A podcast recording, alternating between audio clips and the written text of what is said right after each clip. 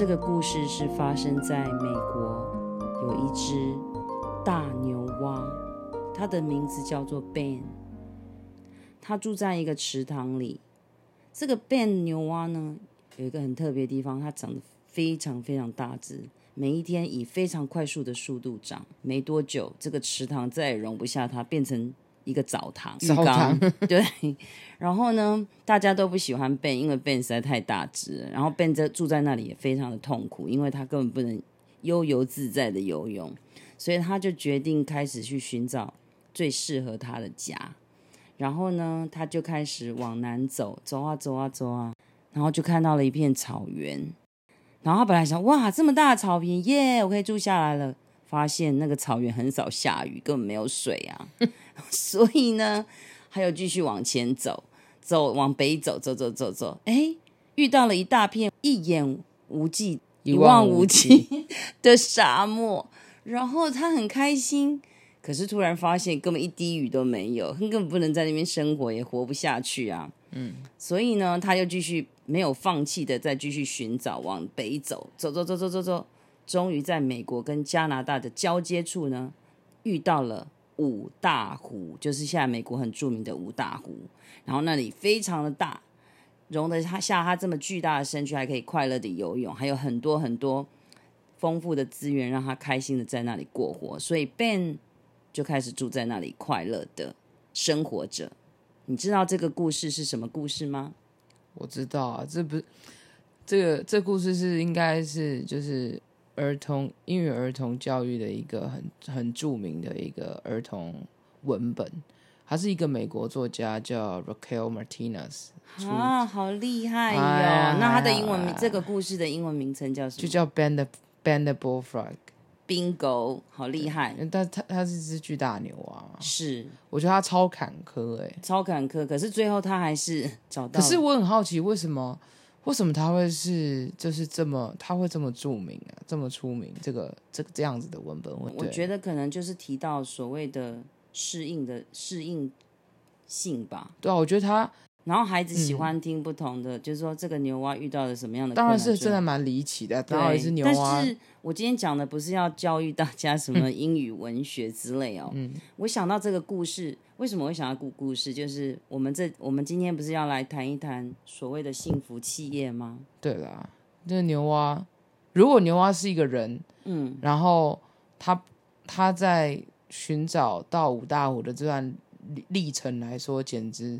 就是应该就是就像是一个求职的过程吧，对，寻找一你你你你你现在找到成人版的 Band of Bullfrog 这样子吗？对，找寻找理想的工作，你有没有觉得其实要找到一份大家所谓理想的工作，就是现在大家不是常常在排名幸福的企业吗？对，那在你心中，你觉得什么样的幸福企，什么样才是一个幸福的企业？幸福的企业，你看像 Band of Bullfrog，它就是又。可以容得下他的身躯，对，我觉得我觉得幸福本身就是一个非常主观的东西，嗯，但是我觉得幸福有两个非常重要需要顾虑到的层面，也是最最基本的，是生理跟心理都要。当你的身心身心理需求都被满足的时候，你的幸福感就会就会油然而生，就像这只 band 对吧？他好幸福的活在无。五大狐狸，对，但是 Ben 在这文，在这个故事文本里面，他是因为不断的、不断的长大，不断的长大，不断的长大，以至于他现在的生活没有办法满足他。是啊，就像你越来越有才华，你能力越来越好，你是不是希望有更好的发展？呃，这这这这是其中一个。对，哎，这讲幸福企业，刚刚你讲说这很主观，对不对？对。那我们倒过来讲，有好的公好的公司，一定有你觉得不理想的公司吗？对。所以不理想的公司常常。让大家做的第一件事是什么？离职啊！是，那我想问你哦，用我要问我要不要离职？是不是？不是不是不是不是，我是要问你说，在你你打工经验超多的嘛？虽然年纪轻轻的，可是有很多的打工经验或者是工作经验。嗯、你觉得在你工作这段时间打，就是加上打工哦，有没有让你在最短时间离职的？有几天？哦，我想一下啊，我要讲两个。一个是三天，一个是两天。哦，我刚我我刚刚想到一个，我刚我刚刚想到一个两天真的超离奇啊！我先跟你讲三天的。对，三天是我在大学的，在我大学时期的时候，我们学校附近的一个泡沫，哎，它算是那种古早味红茶店。古早味红茶，就是那种超大杯那种一千 CC 那种红茶店，就是小小一个摊贩，然后在那边。没有，他也有卖其他，他主要是卖红茶。Oh, oh, oh. 然后我为什么我只做三天？原因是因为我真的不夸张，我在那边我不知道要干嘛。不知道干嘛。第一天他就说：“哦，来，就是呃六点下午六点来找我报道，这样。”我就说：“好，就到了。”然后到了以后，他就没叫我做任何事情，他就叫我站他旁边看他做，叫就是教你啊，叫你观察吧。对，就叫我观察。可是他就是这样叫我观察了一整天，然后也没跟我讲任何的话，怎么做？就是。完全没有训练啊！他叫我的训，他叫我的训练就是看着他做事，然后好死不死那里的声音又超差，我就这样大眼瞪小眼，你看我，我看你，我根本就在那边养苍蝇打蚊子啊！养到第第二第三天，然后第二天我想说好，第一天就是。第一天嘛，就是观察，看一下整个店铺有什么事情我可以帮忙的，嗯、或是我可以学习的。对。然后到了第二天还是一样，还是大眼瞪小眼，还是大眼瞪小眼，然后生意还是一样差。然后我就，然后到第二天的时候，其实我有个念头，我觉得第一个他们只是想要来找人去顶替现在这个人，因为基本上就是找一个人来这边。再就是多一个人消磨时间而已。我觉得我一个人消磨时间啊，没生意干嘛找一个人消磨？没有啊，他这个人可能也觉得很无聊，他不想他不想工作啊，因为他是老板娘，然后他也没事嘛。哦、等你会了，他就把他丢给你做，是这样意思。然后我就会觉得，我就觉得是不是这份工作好像没有什么挑战性，没吸收到什么，对不对？对，就是就是就是在浪费我的时间。嗯、然后我就觉得有点可惜。然后第三天还是一样大眼瞪小眼的时候，后来就忍不住，我就说。就是我可能有其他的规划，这样。哦，原来如此。那那那这个就是你学不到任何东西嘛，所以你觉得好像没有什么，就是不知道没有什么怨气。我我跟你讲，我这三天学到什么事，你知道吗？嗯，我学到红茶，客人如果要点一杯一千 CC 的红茶，红茶要倒满以外，还要对齐杯子里面某一条他们自己。自就是自己讲，就是自己认定的某一种线，就说、嗯、哦到了，OK 及格这样子。哦，三天只学到这件事情。好，那你你那我想好第二天，天我跟你讲，第二天那个真的很瞎。什么叫第二天啊？不不，只有两天的工作，觉得那个真的超级瞎。好，因为那是我那时候在澳洲打工，哦、就是打工旅行的时候，对，打工旅行的时候，其中一个一个一个工作经验。然后那时候是在农场。哦，然后那个农场，那个农场，我跟你说，各位。各位我的好朋友们，嗯，请你们以后如果有机会到澳洲打工度假的时候，请你们一定要留意来自脸书各个的工作讯息，特别是农场的，因为很多都是骗人的，的哦，很多都是假的。所以你去到骗人？对，我那时候去了两天的那个那份工作，就是到了那边以后才发现，那根本就是集中营，真的哦，真的住宿跟就是整个。报道流程都非常的匪夷所思，他就把你带到一个田中间田中间的一个小小的铁皮屋，然后那住在里面，那铁皮屋那铁皮屋还是那种货柜车改装的那种货柜，太可怕了吧？好像集中营，这就就是集中营。嗯、还好然后被卖掉，然后然后对，然后那个农场是葡萄农场，哦、不夸张，嗯，那个农场。剪那个要卷那个葡萄的那个卷枝，嗯，然后它是以件计算的，是卷一个算一个这样，不是，它是卷一排算多少钱这样，哦、然后我根本超难卷，然后卷了要死要活，一天才不到不到台币几块，然后就真的做得很不爽，嗯，然后发现根本就骗人的，第二天第呃做到第二天我们就受不了，我们就删了。不过你这个都是打工嘛，所以还好都是有机会。嗯、我来谈谈我的我的最短的工作经验。一个是一个像跟你一样是打工，一个是正职的。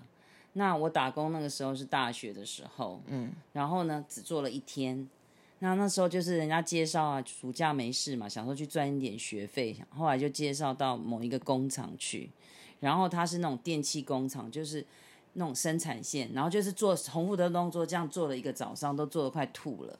然后中最可怕的是，我想说好不容易中午了，他们提供中餐，结果一到中餐，全部几百个人全部挤到一个也像铁皮屋的地方食堂。对，结果你知道他的饭啊，都这样装一一大锅一大锅，然后这样捞，感觉好像在吃那个隔夜菜，就是不要的那种馊水你说像大杂烩吗？对，然后你就是觉得非常，然后大家挤在一堆这样吃吃哈，然后你就会觉得天啊，人生有这么悲惨吗？所以我做做了一天就再也没去了。这是我打工经验。那第二个是我的真正毕业之后，我想说，嗯，也是朋友介绍，然后去做翻译社。然后在那里当翻译的时候，大家都拼命在翻译，对不对？没有半个人说话，所以你就一整天这样安静到你下班都几乎怀疑自己会讲国语还是会讲英语这样子。为什么？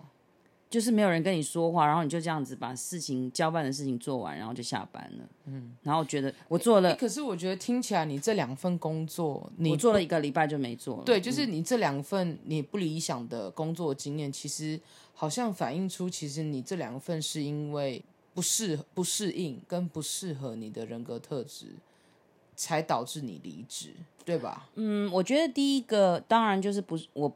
不是我本来我的赚目标是赚钱嘛，嗯，可是他做的那种工作的方式可能不适合我，啊、就像你讲。但是第二个，我觉得他不止这个原因哦。嗯、有时候如果为了钱忍耐嘛，对不对？可是我觉得他并没有善待员工，就是你看他连吃饭都让我们很像难民营的感觉。你说的是第一份工作？对，第一份工作吃饭的时候全部人挤在一堆，然后那个饭都是从那个锅子这样捞起来大杂烩，你觉得吃起来很悲哀的感觉。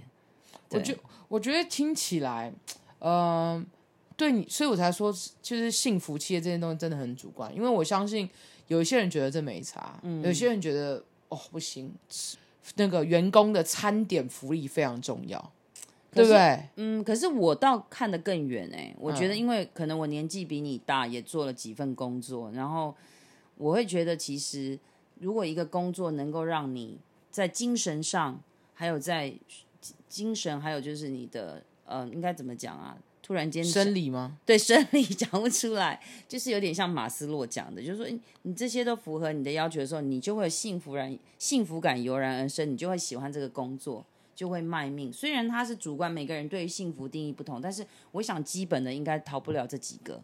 对啊，所以那个台湾不是前就是应该是近年来嗯非常夯，就是。什么什么的十大或百大幸福企业，对，然后里面就有一些共同的条件，应该就是大家都很在乎的啦，嗯、就是。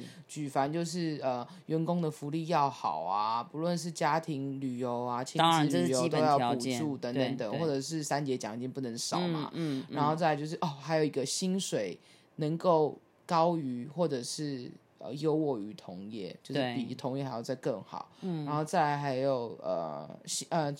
那那个叫什么？薪水福利哦，还有一个什么？这个我很讶异耶！我那时候我就是我去我去查了一些文献的时候，才发现很其实更多人在意的是完整的员工训练呢。我真的很讶异这件事哎，嗯、就是除了一些比较外显看到的薪水地位这些东西之外，原来很多人是在乎公司公司的。不论是职前训练还是员工的培培训计划，嗯，所以我觉得一方面也是因为大家对于工作，其实除了是当然为了钱赚钱之外，还，有一个是一种自我实现，在心理层面上有一种成就、自我实现的成就感。有没有回到马斯洛？对，马斯洛金字塔的顶端吗？对，哎、欸，可是你知道吗？像那个，我们都知道前几年 Google 或者是 Facebook，他们都厮杀在美国幸福企业嘛？对，幸福企业在第一名跟第二名。可是他们在里面说，你刚刚讲的时候基本的哦。对。你知道为什么他们会成为幸福的企业吗？的的最大指标是什么？我有研究了一下，他们呢。让我猜一下。好，让你猜一下。为什么？嗯。除了那些基本，你讲什么钱多啊、事少、离家近之类的，点点点，是应该没有少哦。开玩笑，我知道，我知道，但是我觉得他们会有幸福，被被冠上幸福企业这件事情，我想应该跟他们的企业经营文化很像吧？你指的是什么？我指的是带人的方式，是吗？是待人的方式吗？待人的方式当然是其中一种啦，但是我有发现他们有独特之道。好，你说，就是像他们，因为。Google 或是 Facebook 这些都是需要创意，嗯，他们因为他们都是卖创意跟行销这种东西，idea 就是 Facebook 这些很多的创意，所以呢，他们的员工呢的办公室呢其实都非常开放，不像我们这样子，就是一个萝卜一个坑，坐在那个地方工作，就传统啊。对，然后他们的公办公室里面还有很多地方，就是我如果想不出 idea 出来的时候，可能会有一个什么样的娱乐室让你到里面去玩乐一下。你知道我想到这件事情，就是让我想到一件事情，就是我的民间企业老板那种惯老板，真的还是很多、欸。什么老板？惯老板？你看你没有听过的用词啊？什么叫惯老板？啊啊、我讲惯老板就是哈，我们在形容就是那些呃老一辈的。大人们，他们总是用很 bossy 的角度跟口气去跟你讲说，你就是怎么样，你就是怎么样，而且都觉得这些都理所当然，嗯、完全没有考虑我们心里面到底在想什么。然后他们就开始说我们是草莓族哦，八年级草莓，草你个头，草莓族是，对，你懂哦，对不起，但是你你懂我意思吗？就是他们就是、欸，其实我这个要稍微抗议一下哈，好，你说，其实我觉得这是一种。呃，就讲的讲叫 generation gap，叫怎么讲？哎，我知道世代隔阂。哦，对对，就是一个代沟。嗯，对。其实你知道吗？像我们在我这个年代的时候，我们被教育就是说要服从，然后尊敬。所以对于老板所讲的每一个每一道命令或什么，我们说尽使命必达。然后也非常的卖力去做，从来不有怨言。可是到了你们这些草莓族，哦，等一下，等一下，你等一下，让我讲完，让我讲完。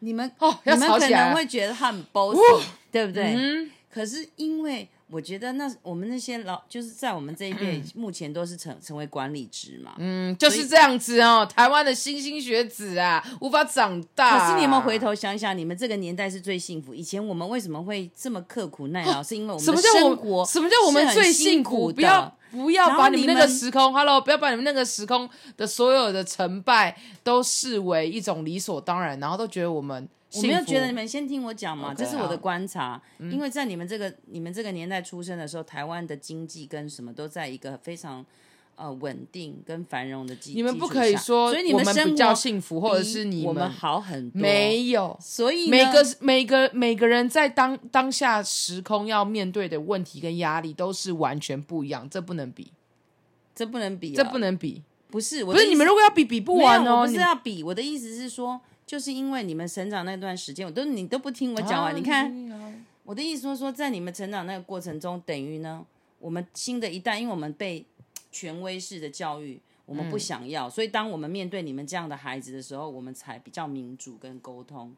所以当你们再到职场之后，你们讲求的是你们的权益，然后还要沟通这些东西的时候，可是遇到。比较 bossy 的老板，可能他的观念还是停留在原来那个时候，他就会觉得，嗯，你们很草莓。哎、欸，我在替你平反呢。我知道，但是我要先跟你们讲，我要先跟你理清一个观念，嗯、就是你刚刚讲说，在你们那个时候，你们被教育就是要尊重老板，老板讲的话就是一种唯命是从的一种圣旨，对不对？所以你们努力的做，啊、要证明你们自己的能力，等等等等。对，我觉得这都完全没问题。嗯，因为我觉得本来。老板交代的任务，我们本来就要完成，而且要做到位嘛，这个是很合理的。嗯、可是我现在在讲的是老板的观念，就是老板不能觉得这件事情理所当然，而不去在乎员工的感受。我赞同啊。现在现在的问题是卡在这边，就是我们很努力的做，然后老板觉得这很理所当然，嗯，或者是说他一个命令下去也不告诉你们，或者或者是说他在做这个，他在做这件，他在做某一些决定的时候，他没有顾虑到。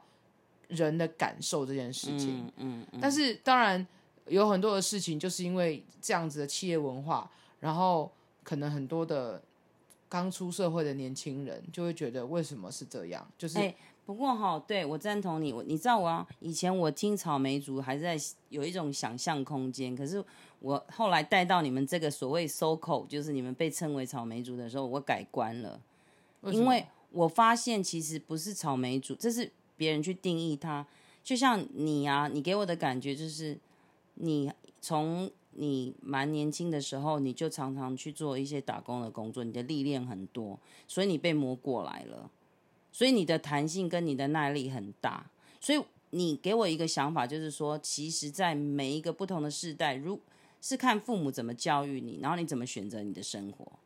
如果你是选择一个愿意愿为自己负责任。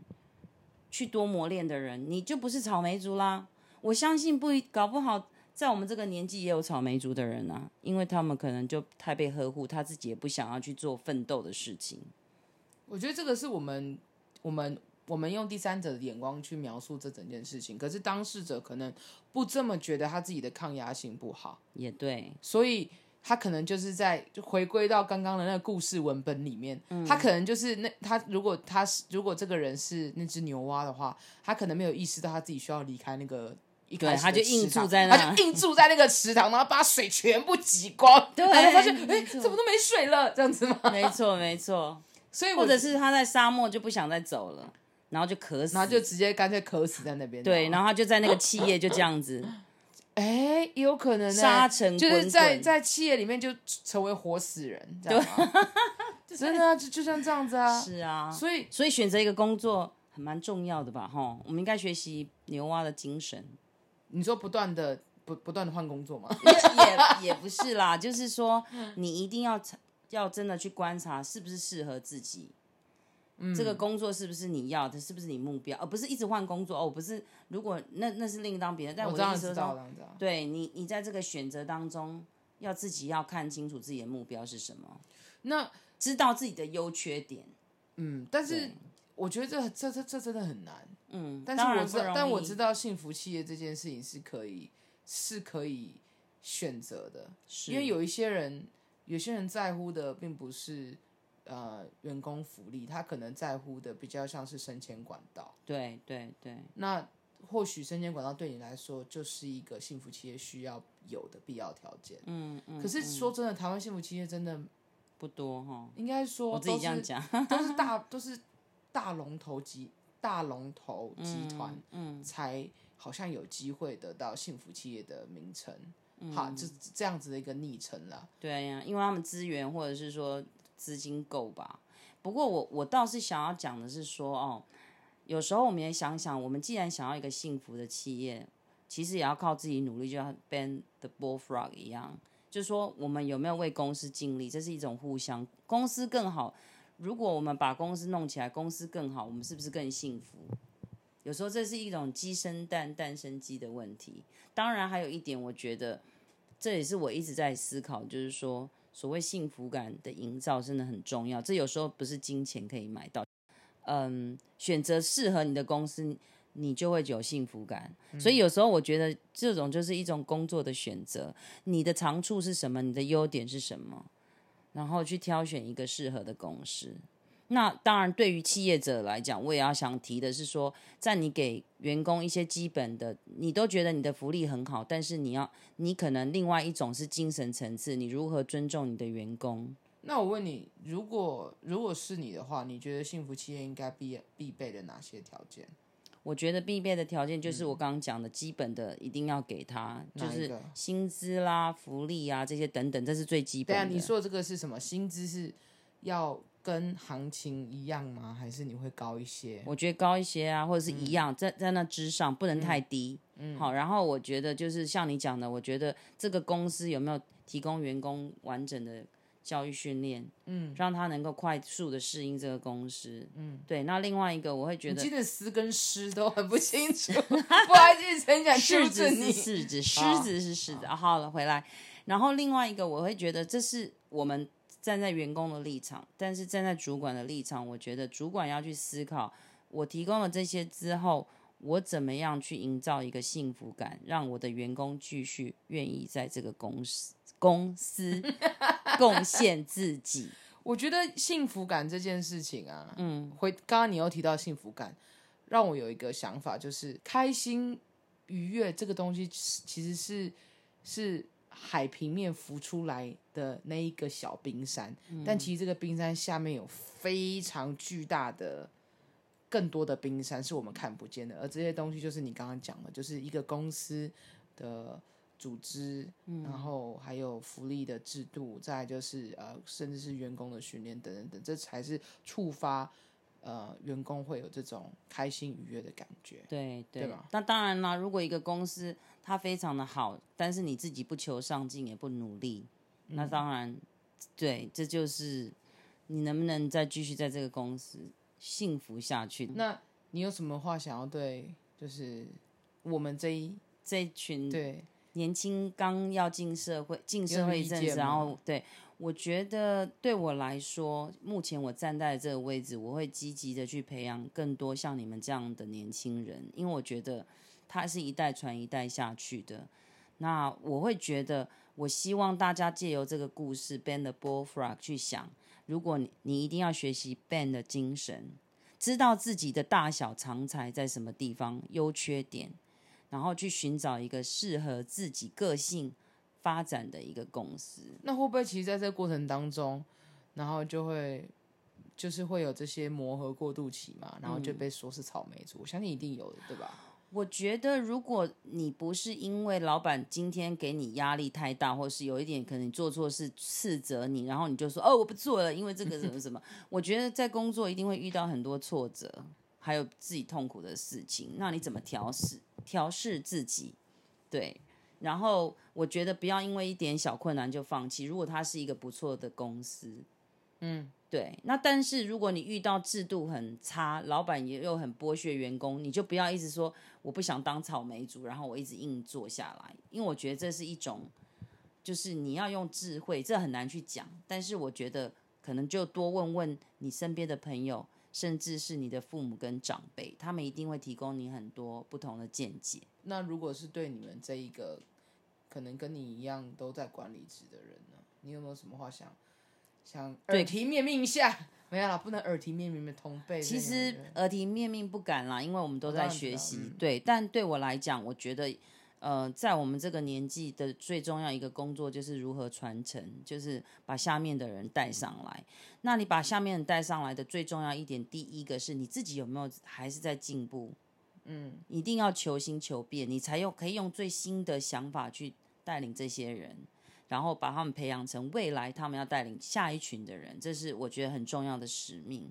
然后第二个就是在你管理这些人，我觉得也不能讲管理，因为我都把身边的人当成自己的伙伴，就是大家一起往前冲。但是这个精神要怎么样去维持在彼此一起这样往前，有一个共同的愿景，那就要靠每个人的智慧。那我觉得尊重。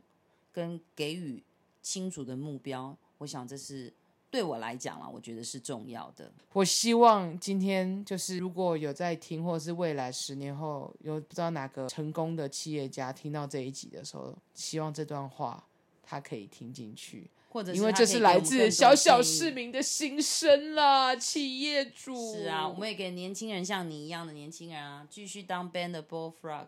未来十年之后，我想你会找到你的五大湖。我不想要十年，我想要下个月去找到我的五大湖，可以吗？可以，就看你努力的程度。可是，可是就像你讲的，要成为五大湖，要找到五大湖前，我要先让自己不断的长大，是的，才能够知道我的五大湖在哪。祝大家找到幸福的企业。OK，可以，可以吗？嗯，好，拜拜，拜。